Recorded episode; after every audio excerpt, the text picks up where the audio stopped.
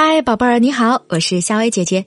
今天我们来讲，菲菲生气了，非常非常的生气。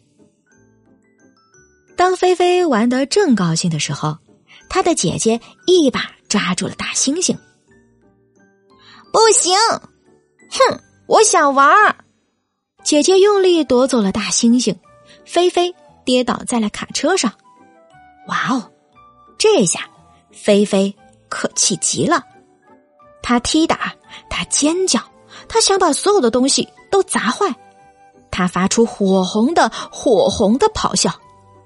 菲菲是一座即将要爆发的火山，菲菲生气了，非常非常的生气。他跑出了门，他跑啊跑，一直跑到再也跑不动了，然后他哭了一会儿，他看着石头。看看大树，又看看羊齿草，他听见了鸟叫。菲菲来到了老树下，他爬了上去。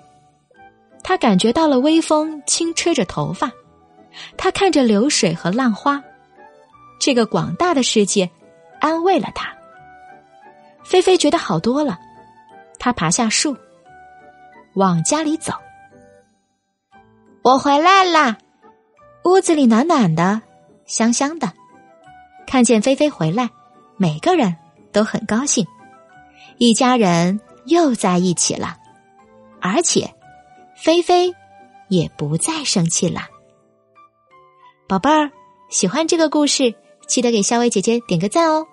我们下个故事见。